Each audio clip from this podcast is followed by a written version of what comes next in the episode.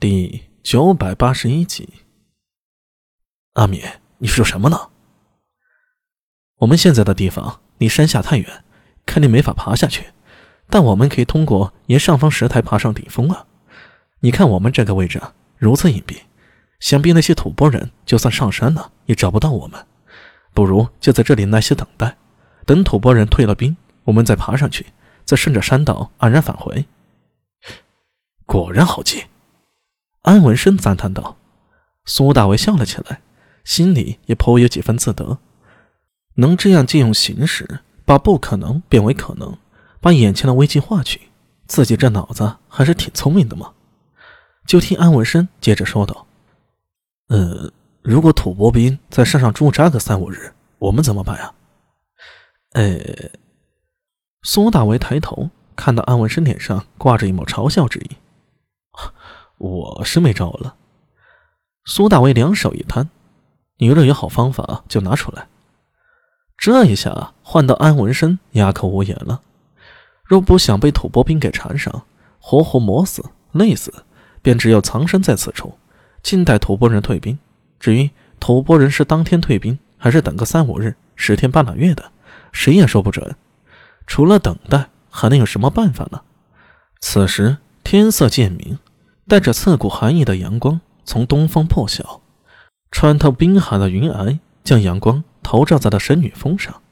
整个峰顶金光闪烁，犹如一座盛大的水晶宫。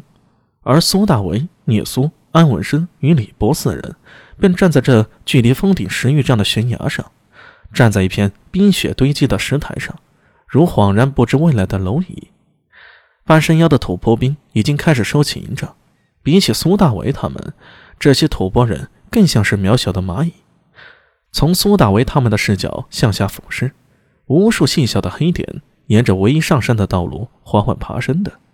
每一个人的声音十分微小，但数万人集聚起来，便显得颇为嘈杂。安文生在一旁看着，喃喃说道：“不用一会儿，这些吐蕃人便会上了峰顶，等那时候就会发现不对了。”是啊。我们要不要退回洞里啊？免得被那些翻山的吐蕃兵看到。呃，我不。安文生低头看看自己突出的腹部，老脸一红。你要是站在外面，其实我也没什么意见，只是你这身衣服啊，有点太出位了呀。苏大伟苦笑着指了指安文生：“啊，大家都是青衣白衣的，你这一身黑，不觉得在这冰雪里面格外的显眼吗？”安文生无语了。安文生是极有经验的。他说，在雪域上和西域沙漠有些类似，阳光颇毒。如果穿白衣就会晃瞎眼睛，穿黑衣呢就可以隔绝阳光，也不会晃眼。挺好。所以一路上他穿的都是这种黑红相间的衣服。苏大为其实是想告诉他，其实黑色更吸热。不过看他现在的身材，转念一想。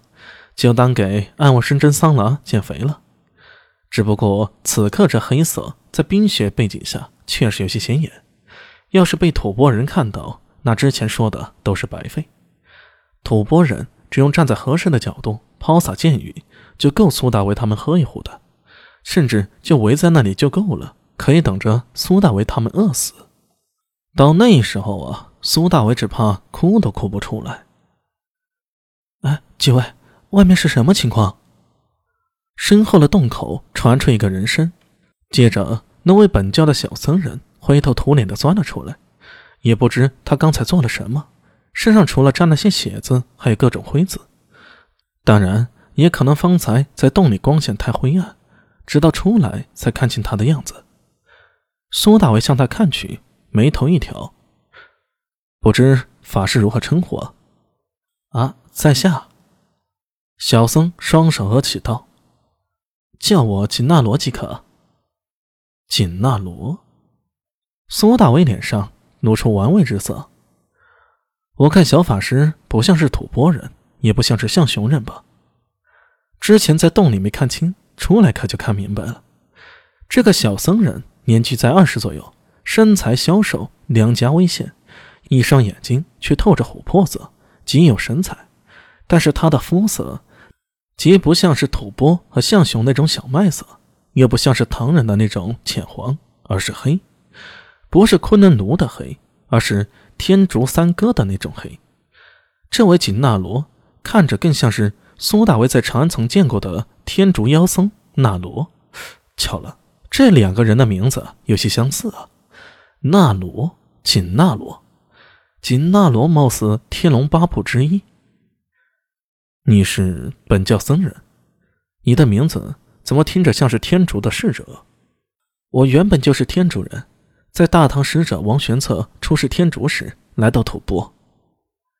苏大为上下打量着他，疑心渐起。你说的是王玄策灭中天竺那次？秦纳罗脸上挂着淡淡笑意，面容不改，但眼中却光芒一闪，像是被说中了心事。你袖中鼓鼓囊囊的装了什么？在安文山面露思索、李博诧异、聂苏好奇的目光下，苏大伟指着紧纳罗的僧袖再次追问。